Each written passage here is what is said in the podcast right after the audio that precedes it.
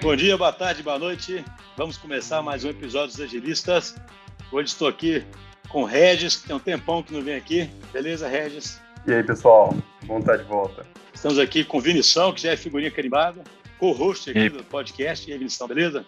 E aí, pessoal, tudo bom? Vamos lá. Gostou desse título, é, Vinição? Co-host? É, me senti importante aqui. Vou contar para meus familiares aí. Estamos aqui com o Samuel. Beleza, Samuel? E aí, Schuster, tudo bem? Samuel também já tem um tempão, né, Samuel, que não aparece por aqui. Tem, tem, tem um tempinho mesmo. Então, hoje a gente queria trazer de volta à discussão um assunto aí que é extremamente relevante e a gente gostaria de falar sobre OKRs. A gente já fez episódios no passado específicos sobre OKRs. A gente entende que o próprio conceito de OKR, ainda que a gente vá dar uma revisada rápida aqui, é um conceito que, em tese, as pessoas cada vez mais estão conhecendo melhor. Mas minha avó já dizia um negócio que ela falava assim: a, a, teoria na prática é muito diferente. ela, ela, tinha essa frase, minha avó, né? E é engraçado porque quando a gente vai realmente implantar o OKR, assim como várias outras coisas, a gente se defronta com dificuldades que, às vezes, quando a gente lê a teoria, tudo parece muito simples e muito contínuo, e quando a gente vai botar para funcionar, a gente começa a enfrentar obstáculos. E como nosso objetivo aqui sempre é de compartilhar experiências reais nossas, né, de ser bem pragmático, a gente queria compartilhar as experiências que a gente está tendo, tanto internamente, né, porque a própria DTI, a gente se orienta a OKRs, quanto externamente nessa jornada aí conjunta de transformação que a gente tem com os nossos clientes. Então, pensando em todos os ouvintes aí, Regis, a gente podia começar fazendo uma breve revisão né, do, do que, é o OKR, né, por que, que surgiu, por que, que ficou tão em voga agora, para a gente poder começar a entender o que, que torna difícil a sua implementação. Então, pessoal, o OKR é uma ferramenta é, que não é nova, né? é uma ferramenta que tem sua, sua origem lá no final dos anos 70, início dos anos 80 na Intel, com um CEO que chamava Andrew Grove, eles chamavam, chamam, acho que, acho que já é falecido. E ele utilizou essa ferramenta como uma forma de é, focar e alinhar a empresa como um todo é, em torno de um objetivo que na época era conseguir prosperar no mercado de processadores, né? A gente sabe que isso deu certo porque Intel hoje é quase sinônimo de processador, né? Mas a época que ele precisou fazer isso, o mercado ainda tinha outros concorrentes, especialmente a Motorola, e de uma com uma velocidade incrível, ele conseguiu orientar toda a companhia em torno desse objetivo aí que era prosperar nesse mercado de, de processadores e tirar a Motorola do jogo na época lá. Isso foi ganhando força recentemente, especialmente porque muitas dessas empresas que são as, as mais admiradas aí, essas nativas digitais, como o Google, é, o Spotify, por exemplo, passaram a utilizar essa ferramenta também. Então, recentemente ela ganhou uma atração maior, embora, como eu disse, ela não era, não é nova. Quando o Andrew Grove é, implementou, ele não tinha esse nome, né? Era uma parte dessa estratégia maior aí, né, de, de orientar a empresa. Mas uma pessoa que trabalhou com ele, que, que é o John Doerr, acho que é assim que, que fala o nome, ele pegou depois, batizou essa ferramenta de OKR e levou para algumas empresas, entre elas o Google, e isso aí ganhou notoriedade. OKRs nada mais é, então, do que você pegar seus times, seu conjunto de times, e a partir do nível mais alto, vamos chamar assim, da, da organização, você definir um conjunto de objetivos, né, que é o O da sigla OKR, e resultados-chave que traduzem esse objetivo. Então, são os Key Results, né, que é forma a sigla aí OKR. Esses Key Results são indicadores ou resultados tangíveis que eles tiram a ambiguidade do objetivo. O objetivo geralmente é algo que nós estamos falando aí de mais curto prazo, falando aí de um, um trimestre, de um a três meses, e esses Key Results, eles são maneiras de você medir que você de fato atingiu aquele objetivo. E a ideia é que você constantemente defina esses objetivos e redefina ao final do ciclo para que uh, o, o, time tenha o seu trabalho orientado por, por essa ferramenta. E na esteira disso, né, que é uma ferramenta muito simples, o time vai, é, então, elencando as suas ações e trabalhando para o atingimento daqueles resultados e para o atingimento daquele objetivo e, e se medindo constantemente ao longo do ciclo. Em linhas muito gerais, acho que é isso. Interessante. Agora, só um comentário aí, né, cara? Outro dia eu li que a Intel está numa situação difícil, né, com processadores, né, cara? Será que eles pararam de usar OKRs? Eu vou, eu vou, eu vou, apurar essa informação assim junto aos meus informantes, né? mas pode ser, hein? Mas achei curiosíssimo isso, porque assim, eu não conheço muito do mercado, mas eu li alguma notícia de que ela foi, foi realmente ficou para trás, né? É, a Apple né, lançou o processador próprio agora. É, eu acho que a AMD está com uma linha de processador mais barata e mais potente, sei lá, eu assim, posso estar falando errado, mas eu só fiquei impressionado porque é aquele negócio que a gente fala de que ninguém tem sossego, né? Aparentemente eles estão numa situação é, para o futuro que pode ser, pode ser difícil. Mas então, olha só, quando você, do jeito que você escreveu, parece, você mesmo disse, é algo extremamente simples. Né? A primeira pergunta, até antes de a gente entrar nas dificuldades, é só assim: qual a diferença disso para métodos de definição de objetivos tradicionais, o desdobramento de metas e objetivos, né? Por que, que isso veio com essa hype, sendo que você está falando no final de definir objetivo e que result? Por que, que isso não é igual que qualquer empresa já faz quando ela define objetivo ou quando ela define metas? Isso aí é uma pergunta que a gente responde muito quando a gente está ensinando é, as empresas a utilizar essa ferramenta. É, o diabo está nos detalhes, né? Assim, big picture aí parece realmente que é a mesma coisa, né? A gente está medindo alguns números, colocando alguns objetivos aí para serem perseguidos, mas os detalhes do OKR são que de fato fazem toda a diferença, né? Ele é revisado, algumas diferenças, tá? Ele é revisado com mais frequência do que normalmente se, se pensa nesse modelo tradicional aí, que é o Management by Objectives, né? Que é esse famoso metas e KPIs que várias empresas utilizam aí. Então, esse, essas metas e KPIs geralmente são ciclos anuais, os OKRs nós estamos falando aí de ciclos trimestrais ou até mesmo mensais, então a frequência e, portanto, a relevância do dia a dia tende a ser maior dos, dos OKRs. Existe aí uma diferença também de que os, os OKRs a gente precisa que eles não sejam acoplados a metas e, e desempenho é, individuais, porque tem, existe um, um fator no OKR que não está explícito na ferramenta, que é a nossa, o nosso desejo de que esses objetivos e esses key results sejam objetivos e key results que tirem o time da sua zona de conforto, que permite que o time busque algo que ele não buscaria se fosse deixado ali sem, sem ser provocado. E a partir do momento que você atrela metas e, e, indicadores a desempenho individual, a recompensa individual, um resultado quase que né, da natureza humana é responder com é, metas mais conservadoras, né? Se você diz para mim que meu bônus anual está atrelado a um número, que eu tenho que te dar esse número agora para atingir daqui a algum ano, daqui a um ano, certamente eu vou te dar um número mais conservador, né? Então tem essa outra, essa outra diferença. A, a autora que a gente cita direto aqui, que é a Donella, Donella Meadows, chamaria isso de rule beating, né? Nossa é. natureza de, de tentar bater as regras aí. Não, é, é, exatamente isso mesmo, assim, é, é, da natureza humana. Se, se você atrela aí uma recompensa ao número que você tem que se arriscar agora, ele, ele vai ser um número certamente mais conservador. E uma diferença fundamental, que está muito ligada ao que é falado bastante aqui no podcast sobre a autonomia dos times, é que o, o, as metas e KPIs tradicionais, em geral, elas são exclusivamente top-down, ou seja, é um desdobramento que parte de cima para o restante da companhia, com algum grau né, de, de conversa, de negociação, mas realmente o, o que vai ser perseguido é, vem de cima. E no OKR existe um equilíbrio, em que alguns vão dizer que é 60% bottom-up, 40% top-down, ou 50% para cada um, em que o time passa a ter a prerrogativa de estabelecer objetivos para si ao mesmo tempo em que o alinhamento com a organização é garantido por esses objetivos que são recebidos top-down. Então tem essas diferenças assim que são fundamentais para diferenciar o OKR das ferramentas tradicionais de meta objetivo. Isso, isso, é muito importante também quando a gente fala de comprometimento dos times, né? Porque à medida que os próprios times ali, o próprio squad, ele ajuda ou ele participa dessa definição do que é o objetivo, do que é o resultado do time, ele se compromete muito mais a alcançar, ou a, pelo menos a buscar ser direcionado por esse valor, né? Por esse número que, que foi definido. Então, isso gera muito mais comprometimento das pessoas. E é interessante você falar isso, Samuel, porque é, quando eu falo isso para audiências, assim, cara, você não pode acoplar metas à remuneração, é a primeira pergunta que vem, pô, mas como é que eu vou fazer o cara se motivar? Como é que eu vou fazer ele se engajar se eu não estou prometendo ali nenhuma recompensa individual, né? E geralmente essa pergunta, por trás dela está justamente a falta de ver o poder e a autonomia, né, o, o, propósito, a maestria, né, desses três pilares, especialmente o da autonomia nesse caso específico, ele é sensibilizado por uma ferramenta onde você tem, né, o, o ownership, né, você, você é o dono daquele, daquele objetivo ali, você o define, você disse o número que você vai alcançar e você se comprometeu com alcançar. Não, beleza. Então, ou seja, só para fechar essa primeira parte, né, o, OKR, em tese, seria uma ferramenta dá, continua dando espaço ao time, ao mesmo tempo que mantém ele aliado com o direcionamento estratégico da empresa, né? respeita o contexto de cada time, é desafiador e mostra a realidade em curto prazo, né? Mostra para o time poder aprender, né, cara? Que é uma coisa importante. Permite fazer uma, uma ponderação aqui que eu acho que é interessante. É um jeito que eu já refleti sobre isso. Você permite, cara? Nunca, nunca vi você assim tão, tão educado, Vinição. Então é claro que permitirei. É, porque a gente está no podcast com convidados, né? um jeito que o David Snowden, que a gente cita aqui também muito, porque fala de teoria da complexidade, um negócio que ele, que ele, ponto que ele coloca é que, tipo assim, quando você está explicando, por exemplo, sistemas complexos, ele fala sobre restrições, né? Então, normalmente, sistemas muito ordenados, eles têm restrições muito fortes, e sistemas complexos, eles têm restrições que são meio soft, né?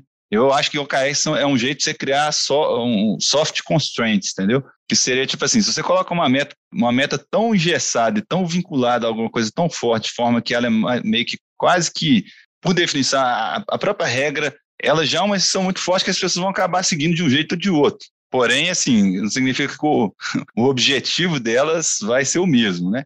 Então, assim, quando você estabelece OKRs, é um jeito de você colocar uma, tipo um soft constraints, entendeu? Você coloca algumas restrições, algumas regras que você gostaria que fossem seguidas ali, mas que você ainda deixa um espaço muito grande para liderança, entendeu? Você tem que ter liderança acompanhando as metas, elas são exatamente, elas são não são tão fáceis assim de atingir, e, vai, e isso vai contar com a liderança para poder reforçar que aquilo ali é importante e através do próprio propósito e aí elas podem ser ou não ser seguidas dependendo muito em relação a onde você está navegando. Então é realmente um jeito de você fazer um, um sistema ficar meio que, que goal-oriented, né? E isso é bem interessante, assim, do ponto de vista de até de motivação, entendeu? É, não, essa colocação bem legal mesmo, né? Porque a gente tem mania de não entender que certas coisas podem estar num contínuo, né? E aí o cara ou é prescritivo ou dá autonomia, né? A autonomia é para fazer o que quiser, né? Ou seja, tem uns extremos, né? Muitas pessoas só pensam extremos, né? Tipo, ah, mas se eu não der as metas bem claras, a pessoa não sabe o que faz. Se eu não, não, não prescrever, eles não sabem o que fazem, né? E, e o que você está dizendo é isso, né? Você tem como desafiar e alinhar os times na né? direção que a empresa quer seguir, respeitar o contexto local, ainda dar espaço para surgirem novas coisas, que é o que o Regis falou aí de ser bottom-up também, né?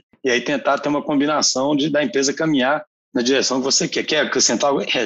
É, eu ia só comentar que, assim, quando a gente apresenta esse, essa ferramenta, a gente apresenta justamente é, essa ferramenta como algo que, pra, que alinha, né, talvez a linha vai ficar meio repetitivo, mas vai assim mesmo, alinha o, o alinhamento com a autonomia. É, ou seja, você consegue, de alguma, por um lado, que a liderança esteja tranquila de que a autonomia que ela deu para o time não é restrita, porque nas metas que o time recebeu, né, naquela porção top-down, está expresso ali o desejo da liderança para os resultados daquele time. E, por outro lado, você consegue ainda reter um bom grau de autonomia do time, porque além dele poder é, colocar os próprios objetivos, não é dito como ele vai fazer isso, né? Nem os seus objetivos, nem os objetivos que vêm da liderança são. É dito para ele como ele tem que, que atingi-los. É, essa autonomia ainda é preservada tanto para os objetivos top-down quanto para o bottom-up. Então é, é, quase como se fosse assim o, o sweet spot mesmo, né? Um alinhamento muito alto com uma autonomia muito alta. É muito simples, gente. É só chegar, definir os objetivos dos key results e mandar ver por que, que quais são as dificuldades né, de fazer isso aí. Como é que vocês começariam? Assim, vocês querem descrever mais ou menos qual seria um processo, tipo, de como é que definir o KR, onde estão os problemas? Já querem começar pensando em casos aí, é, histórias que ilustram isso? O que, que vocês preferem fazer? Um dos pontos que aí eu acho que já começa bem no início mesmo desse processo, que é ali durante a definição, é que a gente tem alguma dificuldade, às vezes, em envolver os próprios times nessa definição, né? E aí, às vezes, quando a gente consegue, o time não tem informação para poder trabalhar junto dessa definição. Então, eu já participei de algumas dinâmicas de definição de OKR que algumas pessoas do time falaram comigo, tipo assim, eu não, eu não sei como ajudar ou trabalhar ou discutir é, qual que é o objetivo ou qual que é o resultado-chave que eu preciso alcançar, porque eu não tenho informações de negócio, eu não tenho um alinhamento, eu não tenho um entendimento do negócio para que eu possa é, compartilhar, para que eu possa contribuir com essa discussão. Então, eu acho que aí, assim, essa é a nossa principal, a primeira dificuldade que a gente tem aí quando a gente fala de definição é o time, o squad, né, que está ali, as pessoas entenderem do negócio qual que é o objetivo, qual que é o, o lugar que, que eles querem chegar com os produtos. Então, mas aí você colocou quase que um problema organizacional, né? Mas tem uma pergunta aí que o, o ouvinte poderia fazer. Você falou de um squad. O carro só serve para squad? Não, na minha visão, não. Então, se, se, você pegar a origem, né, lá, como eu, como eu descrevi, né, originalmente foi utilizado uma empresa é, bem tradicional, né, no final dos anos 70 e início dos 80, bem, é uma empresa de tecnologia, mas era uma empresa que tinha linha de produção, que tinha né, operações bem estruturadas, é, uma estrutura departamentalizada, e os OKRs foram utilizados com sucesso nessa estrutura. É, o que acontece no mundo de hoje é que a gente está é, contextualizando a ferramenta para a maneira como as empresas se organizam no dia do, de hoje, né? Então, assim, é, é claro que a DTI, né, com esse DNA, DNA digital que tem, não recomendaria uma, uma empresa se estruturar de forma departamentalizada e dizendo que o OKR vai resolver os problemas de uma empresa que está organizada dessa forma. Se uma empresa que quer ficar ágil, né, digital de verdade, né, faltou essas, dois, essas duas premissas, né, não faria sentido para elas enxergar que é o OKR que vai dar toda a agilidade que ela precisa, toda, resolver todos os problemas de alinhamento e autonomia é, que podem existir sem mexer nas próprias estruturas. Então, assim, é uma resposta que sim serve para outros tipos de estrutura, mas, assim, onde que a gente tem enxergado o maior valor é, de fato, num cenário em que você quer e pode dar autonomia para quem está executando, para quem está, de fato, mais perto da ponta ali para geração de valor, ser capaz de, de, buscar aquele atingimento, o que geralmente não é verdade em empresas muito departamentalizadas, ou empresas que não se estruturam com squads. Então, Regis, interessante isso que você falou, porque eu fiz a pergunta provocativa por querer, porque é interessante o seguinte, aparentemente, muitas empresas elas decidem usar OKRs ao mesmo tempo em que elas estão tentando ficar mais ágeis e criarem times multidisciplinares, né? Elas tentam fazer quase que esse movimento ao mesmo tempo. E aí, se eu entendi bem o que o Samuel disse, é que muitas vezes, quando você forma esses times, como eles ainda são fruto da estrutura inicial e conchavam talvez ali dentro das caixinhas, a verdade é que esses times têm uma visão muito restrita, né? E aí você pede para eles se desafiarem ou pede etc, eles não têm o recurso ou não têm a visão, não têm o entendimento de, de como fazer isso. Porque eles estão, quem está ali está muito acostumado a receber metas bem prescritivas do que fazer e pronto, né? Então, assim, esse, esse, é disso que nós estamos falando. Um primeiro obstáculo seria justamente isso, ou seja, o pessoal não tem nem ainda. É, as pessoas, a organização ainda não está preparada para dar autonomia para aquele time, e aí os OKRs, no fundo, não vão conseguir refletir isso. O que, que, que exatamente é o problema na, sua, na visão de vocês? Eu, assim, até, até contribuir um pouquinho para essa discussão, assim, eu acho que o desafio é, é é, é, bem mais abrangente que isso. Assim, é porque normal, a gente está muito acostumado a, a, até a DTI mesmo, né, que já, a gente já considera extremamente maduros e tem uma mentalidade muito forte para isso. Parece até que na vida pessoal as pessoas estão acostumadas a muito receber assim trabalhar com, com um ambiente com um número muito grande de restrições e alguém já te passar várias coisas assim, faça isso, né? Meio que orientado quase a tarefas, né? Então, quando você começa a discutir meio que tipo assim, tá, mas essa entidade aqui, que pode ser o squad, igual você falou, tem que ser com squad? Claro que não, né? Mas igual o Rez falou, a gente acha que funciona melhor com determinados tipos de estruturas, né? Mas pode ser um, ter um OKR individual, desdobrado de outras coisas, pode ser o OKR de uma empresa, pode ser o OKR até de um departamento, embora a gente ache que não seja a configuração mais adequada. As pessoas tão, não estão tão acostumadas a pensar, tipo assim, qual o propósito disso? O que, que a gente está perseguindo quando você está meio trabalhando meio goal-oriented, entendeu? Tipo assim, tem os propósitos, objetivos e tal. Então, para mim, assim, o primeiro desafio que surge é meio que de ter essa reflexão, entendeu? Assim, para que, que a gente existe, entendeu? E aí, depois de, de pensar no que para quem a gente existe, é pensar assim, pô, quais são as principais dores aqui, como que a gente mede a nossa existência, assim, com algumas métricas, assim, para a gente depois tentar definir o que, que a gente vai focar, né? Às vezes eu até acho que é, em alguns, assim, trabalhar com OKRs, né? Eu, por exemplo, aqui dentro da DTI com alguns times internos, alguns squads internos, eu tenho feito esse trabalho junto com o time, feito junto com eles, também tentando buscar isso, quais são a, missão de determinados times. É super difícil, sabe? É super difícil você, realmente fazer isso e no dia a dia trabalhar realmente assim. Porque na primeira dificuldade você fala assim: ah, não, vamos, vamos esquecer isso aí, vamos, vamos imaginar uma, umas tarefas que a gente tem que fazer aqui, que todo mundo, isso aqui a gente está complicando, a gente está inventando uma moda aqui, entendeu? Mas de fato, é o que você consegue atingir é muito maior quando você tem essa visão mais ampla da coisa, né? E deixando o time com muito pouca restrição dentro daquele limite que foi estabelecido, que seria uma restrição macro pré-definida pelo negócio da empresa, pela missão do squad e por alguns outros tipos de restrição que a gente coloca. Então, acho que o primeiro desafio que eu vejo é fazer o básico do básico do básico, até antes mesmo de definir de fato o que seriam os OKRs, entendeu? Ô, ô Vinícius, mas olha que interessante que você está falando, senhor. Quando a gente fala que é difícil implementar o KS, é difícil para quem entende a essência do que ele deseja e percebe que não está conseguindo, porque é muito fácil implementar se ele vira o mesmo velho objetivo de sempre, né? Isso eu acho essa provocação interessante para quem está ouvindo. Então, assim, o que, que o Vinícius está dizendo aqui na minha visão é o seguinte, cara, o que o cara quer no final das contas é criar uma estrutura formada por unidades, sejam quais elas forem, que atuem de forma mais autônoma e que consigam balancear uma visão top-down com uma visão bottom-up e que fujam de serem tarefeiras ou trabalhar somente com prescrição. Só que quando você realmente encara esse desafio, você sai completamente da zona de conforto, né? porque de cara, seja qual for esse grupo aí que você disse, né, se é um squad, o que, que é, de cara existe o questionamento talvez mais básico, que é o seguinte, beleza, já que eu agora vou contribuir e vou também definir objetivos e vou ter autonomia para mudar o jogo, que jogo que eu estou jogando, né? O que, que eu tenho que fazer aqui mesmo? Né? Isso, assim, isso é muito profundo, né, cara? É uma crise existencial. É, não, isso explica muito por que, que é difícil, porque assim, o status quo todo faz você voltar para o que era, né, gente? Assim, isso gasta energia, né? É muito mais fácil você simplesmente desanimar disso, definir um objetivo qualquer lá e pronto. Então, ou seja, existe uma raiz estrutural muito grande, né?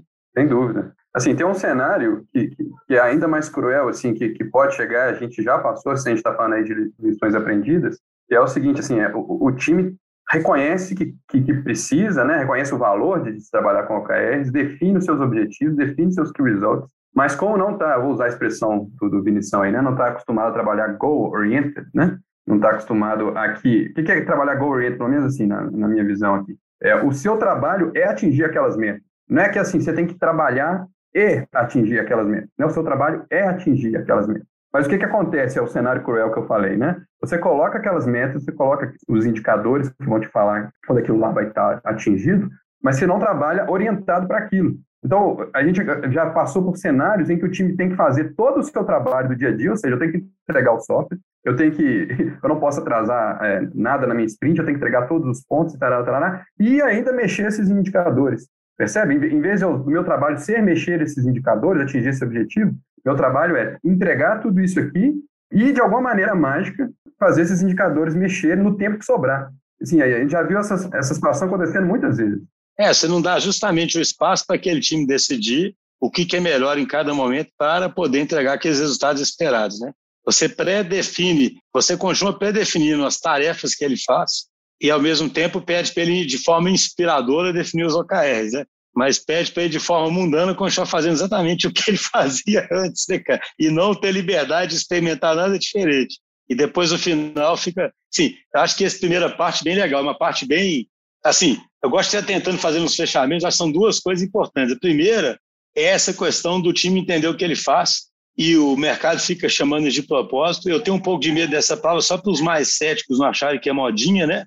Mas eu acho super interessante realmente que é o porquê básico, assim, como é que você vai responder qual é o seu objetivo se você não sabe direito exatamente o que você faz? E isso é difícil de definir sim, né, cara? Por mais incrível que pareça, todas as sessões que eu já participei até hoje, quando você quer definir de uma forma que realmente não seja generalista demais para virar um negócio né, que, que serve para qualquer lugar, ou também que não seja restritiva demais também para justamente impedir que se tenha é, graus de liberdade para alguma coisa mais ousada, é difícil. Mas, posto isso, ainda acontece talvez o que o Regis falou, uma segunda dificuldade.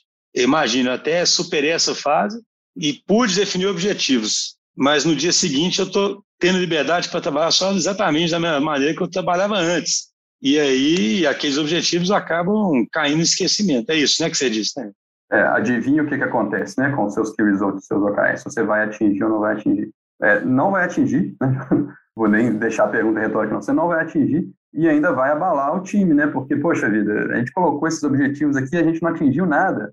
Assim, entregou um montão de software, né? Porque, na verdade, a pressão que foi colocada foi em cima do, do escopo das entregas. Então, por um, uma ótica, o time foi bem sucedido naqueles três meses lá, porque, na verdade, era a ótica que estava reinando, na verdade, era essa. Mas quando você olha para os OKRs, estão todos lá, não atingidos, não atingidos, não atingidos, e aí? Né? E aí, o que, que você faz? Qual é a motivação que vai te dar para você buscar um ciclo seguinte, para você colocar indicadores ainda mais desafiadores, né? Onde é que vai essa motivação? Então, o efeito, assim, é, é terrível. Pensando um pouco nisso daí, e eu acho que uma das lições aprendidas que a gente tem também é, com relação a esse processo é que muitas vezes, assim, a gente às vezes tem o OKR, o OKR é um negócio, é, é uma, uma é válido para o time ou para a estrutura, e o time até consegue medir, consegue mostrar o, o OKR, os valores que tá, estão chegando ali, mas não existe uma análise crítica em cima do indicador, né, do, do resultado-chave ou do objetivo. E aí, a partir disso, as atividades elas não são direcionadas por meio dessa análise crítica. Então, o time está lá fazendo várias atividades, no outro ponto está medindo o OKR,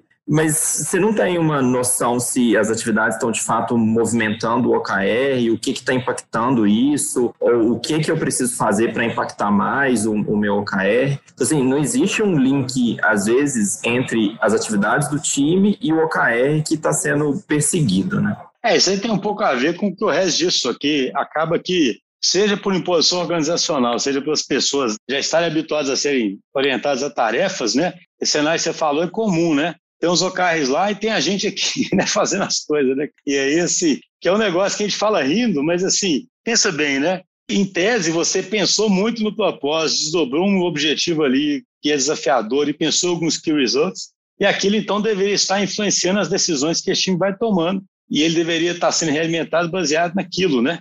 É, e não assim, beleza, agora que nós já fizemos aquilo ali, vamos trabalhar, né? depois, algum dia nós vamos ver se aquilo ali, ou talvez não, né? Assim, isso que é, o, que é o curioso. A gente vai fazendo as coisas aqui e torce para que o OKR melhore. é. Um ponto é que já é bastante difícil você fazer uma, uma boa definição assim é de OKRs. Já é difícil por natureza de, de, dessa questão existencial que a gente falou ali, de tentar identificar esses esse caminho que a gente falou do propósito e tal. E, né? e além disso, é super. Porque o OKR é uma ferramenta de foco, né? É super difícil ter foco. Você tá lá fazendo, aí você fala, não, mas isso aqui também surgiu um negócio aqui, isso também é importante e tal, mas é, é, difícil, né? No dia a dia, se você, isso quase que é, é, tipo uma cultura que você vai criando de, de usar esse tipo ferramenta para ter foco. Pô, mas você falou de uma outra dificuldade para mim, né? Ou seja, existe a dificuldade de definir o propósito, existe a dificuldade de ter algum tipo de governança e de espaço que faça com que o time use aquilo no dia a dia efetivamente, né? Para orientar o que ele faz. E aí existe uma dificuldade enorme na hora de definir o objetivo, isso eu também já passei algumas sessões. É difícil para caramba, né? Escolher um objetivo ou escolher poucos objetivos, né? O que vocês dizem sobre essa enorme dificuldade aí? Qual seria algum tipo de experiência ou recomendação que vocês dariam? Só lembrando aí a, a, a ordem, né? A gente, vou, vou, pegar o cenário de um squad aqui, que, como já dito, é onde a gente acredita que isso vai funcionar melhor, não somente, mas melhor. E a ordem é você define a missão do squad, que é o que o Vinição chamou lá, né? De justificar a nossa existência, né? É isso, assim, é, é você ter uma frase de missão, de desafio ali para aquele squad. Esse squad existe por causa dessa dor, por causa desse problema, por causa dessa oportunidade aqui. E aí os objetivos é como se fosse a instanciação dessa missão no curto prazo. Então, para os próximos três meses, essa missão aqui significa esse conjunto de objetivos aqui. Então, a gente, quando a gente fala de missão e de objetivo, nós estamos falando de coisas que são qualitativas é, inspiradoras, né, nesse, nesse reino aí, nessa esfera de coisas. E aí, qual que é o desafio, então? Primeiro é você instanciar para um prazo, né? Então, eu tenho que colocar um objetivo que seja adequado a esses três meses. Tudo bem que às vezes pode rolar um ciclo todo, mas assim, idealmente para esses próximos três meses. E a grande dificuldade é o que vai tirar essas coisas que estão na esfera do qualitativo, do inspirador, para a prática, para o inequívoco. Então, como é que os key results eles têm que fazer isso? Bons key results, né, bons resultados-chave, bons indicadores, eles tiram a ambiguidade completamente do objetivo. De maneira que, se eu olhar um, aquele conjunto de é, indicadores ou de resultados-chave ao final do ciclo, qualquer pessoa olhando aquilo ali tem que ser capaz de dizer, olha, você realmente atingiu o seu objetivo por, por esses números aqui que eu estou olhando. Ou não, certamente não dá para dizer que a gente atingiu esse objetivo por esses números que estão olhando. Isso é uma tradução dificílima de fazer por várias razões. A primeira e mais básica delas é que geralmente a, a, essa métrica ela não é mensurável diretamente, né? Vai ter que buscar um conjunto de indicadores lá que são os lead, lead indicators ou lag indicators para de alguma forma é igual você, eu dou um exemplo na apresentação, né? Você bota um objetivo, você jamais faria, faria isso, tá? Mas um, um objetivo que você quer, no fundo, um indicador que seria bom para você é o percentual de felicidade das pessoas. Mas não existe isso, não é uma coisa mensurável. Não tem como você medir percentual de felicidade das pessoas, né? Dar uma nota para isso. Mas tem algumas coisas que talvez você possa medir que te indicam que a pessoa está feliz. Então você vai olhar, sei lá, o grau de interação social da pessoa, você vai olhar o número de vezes que ela se manifesta, você vai olhar a expressão facial. Esses são indicadores que, de alguma forma, não estão medindo a, grandeza, mas estão medindo alguma coisa que te fala que a grandeza está mexendo. É, e tem outras coisas que são mensuráveis, mas que a empresa ou o time não tem cultura de medir. e é difícil de medir. Então, muitas vezes, você vai passar, às vezes, um ciclo teimando para medir uma coisa ali, vai ser quase que um ciclo estruturante mesmo. Cara, esse indicador aqui é importante, mas eu não tenho a cultura de medir. Então, provavelmente, o primeiro ciclo é ter esse número. E aí a gente tem que ter a humildade de entender, cara, se, se o objetivo ele só é traduzido por esse indicador, então vai, vai valer a pena gastar esse time durante um tempo só medindo esse indicador. Então, assim, só alguns exemplos de dificuldades já na saída ali, de, de tradução aí do, do, de um objetivo para indicadores ou de uma missão para objetivo. É, cara, não, eu estou pensativo aqui para caramba, porque é curioso, né? Porque, assim, se você realmente não vulgarizar o conceito né, e tentar usar ele da forma correta, você está tentando fazer uma transformação profunda, né, cara? Você, no fundo, está tentando fazer, por exemplo, já que a gente defende os squads, que a empresa seja composta por múltiplos squads que sejam capazes de aprender, né? E de assumir plena responsabilidade pelo que fazem, né? É, partindo de um cenário normalmente onde todo mundo, desde. Aí vem até que a discussão filosófica desde a escola, né? Desde a escola você recebe tarefa, você entrega tarefa, você faz a prova, você entrega a prova, sabe? Você não fica ali tendo um tipo de educação que te faz pensar sobre o problema e pensar como é que eu expresso aquele problema de uma forma desafiadora, como é que depois eu boto um objetivo e consigo ir medindo se eu estou realmente caminhando para resolver aquele problema, sabe? Eu falo assim, é difícil porque é difícil mesmo, né? Assim, é uma mudança brutal, mas aí ligando com tudo que a gente fala no podcast, né, cara, se a gente está num ambiente complexo, que não sabe exatamente, né, incerto, seja VUCA ou seja BAMI, uma empresa precisa ter cada vez mais uma estrutura que permita ela navegar nisso, né? E essa estrutura vai depender de muito mais gente sentindo o que está acontecendo e respondendo na, dos seus respectivos times aí, né? Se adaptando. Mas, para não ficar um negócio totalmente solto, o que é sentir e responder, orientado, por exemplo, para o OKR, né? É, realmente eu falo assim, é, eu acho interessante o podcast, que quando a gente, os episódios, a gente discute o assunto, realmente hoje eu pensei, poxa, é difícil mesmo, né?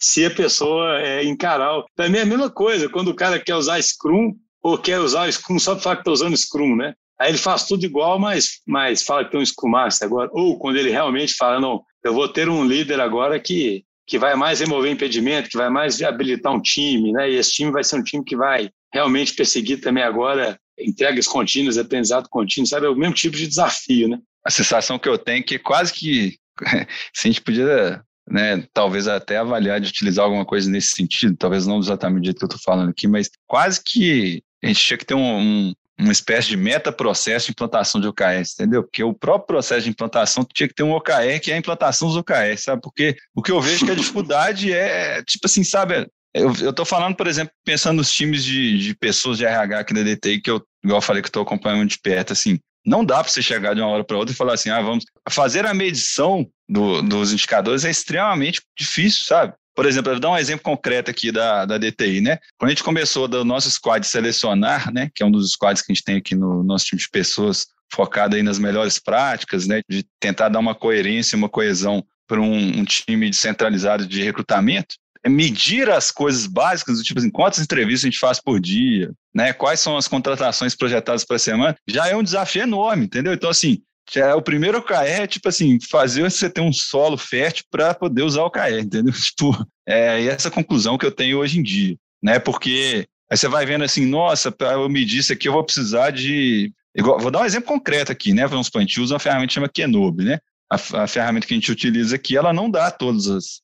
O negócio já todo mastigado para a gente. Então, o pessoal falou. Aí a gente começou a medir via o Kenobi. Aí o pessoal começou a reclamar. Não, mas essas métricas aí não estão correspondendo à realidade. Aí eu falei, ah, então tá, eu tentei usar meu espírito prático no extremo, né? Falei, então tá, então vamos criar uma. Eu, eu mesmo criei uma planilha aqui centralizada, com as colunas sendo o número de entrevistas. E eu falei assim: vocês vão colocar aqui por aliança, porque eu tenho certeza que eles conseguiram fazer isso na, na semana seguinte já. E nós vamos bater com, com o Kenobi, entendeu? Porque isso aí vocês conseguem fazer. Claro que é ruim ficar desse jeito, mas depois a gente automatiza isso. Agora eu estou vendo um, um, um, cenário muito mais fértil para poder implantar, fazer a implantação do OKR na sequência, entendeu? Você vê uma coisa bem simples que a gente utilizou de inspiração em reunião diária de Scrum, né, de práticas ágeis, a gente começou a colocar o forecast de entrevista que a gente vai fazer na semana seguinte. Pô, isso aí já deu uma visibilidade, uma previsibilidade muito maior que existia antes. Agora eu estou vendo que a chance de a gente implantar com sucesso os OKRs é muito maior. Então, Vinícius, mas é engraçado, isso é outra forma de, né, assim, eu penso exatamente igual você quando você falou do meta-processo aí, na,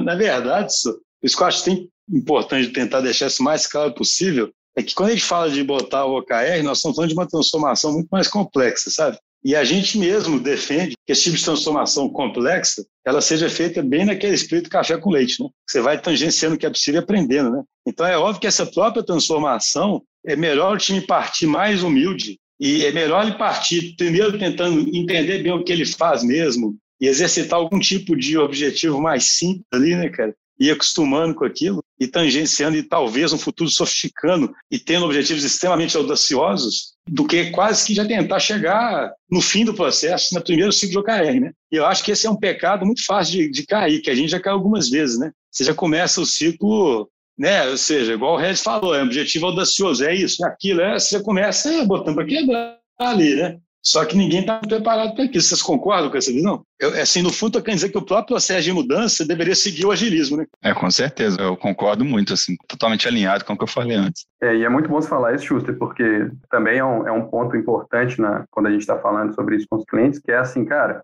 esquece que você vai acertar no primeiro ciclo. Muitas vezes, né, a gente está dando é o, o, primeiro passo lá mesmo, né, que a gente fala bastante aí no podcast, né? Gente, e esse primeiro passo muitas vezes é fazer e assim, cara, não vai atingir nos primeiros ciclos aí, esquece, você não vai conseguir atingir todos os seus objetivos. Por que, que você não vai conseguir? Porque seu time é ruim, porque não tem a cultura? Às vezes, não é isso. É porque, assim, é, você não sabe ainda olhar para um objetivo e saber que esse aqui é um bom objetivo. Você não sabe como é que você faz essa tradução de um bom objetivo para alguns resultados-chave. A cultura de trabalhar orientada a metas e resultados ainda não assentou no time. É, então, eu diria assim que, Tiago, se tem uma empresa aí ouvindo, né, que está tentando fazer o uso dos OKRs e tal, sei lá, o terceiro ou quarto ciclo, agora você provavelmente está começando a ter os insights que você precisaria ter realmente para fazer a ferramenta funcionar. E aí, né, a gente está falando muito negativamente aqui, né, da, da, dificuldade, né, as lições aprendidas de fato, elas são mais direcionadas aos lugares que a gente erra, né, a gente tem essa, a gente aprende mais fácil com os erros, né, mas assim, por outro lado, é, OKRs tendem a destravar um potencial enorme dos times, assim, que fica escondido, né,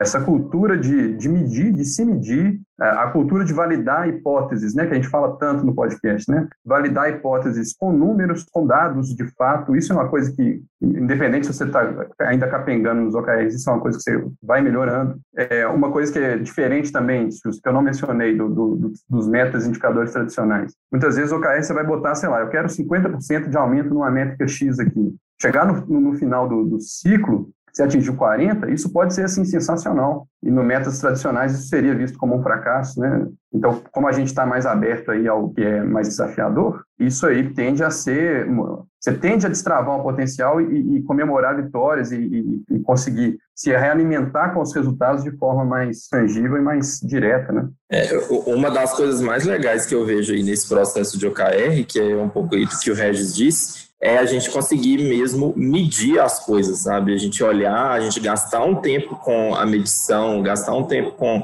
essa análise do, dos indicadores, porque isso é uma coisa que a gente não costuma fazer, né? Porque o time está sempre muito focado em desenvolver tarefa, desenvolver, entregar código, entregar código, e às vezes a gente não para para olhar um pouco no, no, tipo de valor que o produto está gerando, em, em, quais são os indicadores que a gente está buscando ali. Então, para mim, essa questão da medição, ela sempre foi uma das práticas mais legais aí que o OKR trouxe mesmo. Pessoal, beleza, nós estamos chegando aqui ao fim. Cara, para mim, uma coisa que ficou evidente é a seguinte: só o OKR é uma materialização do desejo da organização de dar autonomia aos times, sabe? É uma forma de materializar aquilo. Só que aquilo ali pode ser materializado de forma extremamente ambiciosa ou pode ser materializado sem fazer o resto todo que é necessário, sabe? Que é o que a gente discutiu aqui, né? Ou seja, por que, que eu falo que é a materialização do desejo? Você está falando assim, tipo, agora eu te defino uma missão, te dou alguns objetivos, mas desde você definir outros. Então, estou materializando a minha vontade de que você esteja mais no jogo. Só que muitas vezes o que a gente falou aqui é o seguinte, mas eu não te deixo jogar o jogo ainda,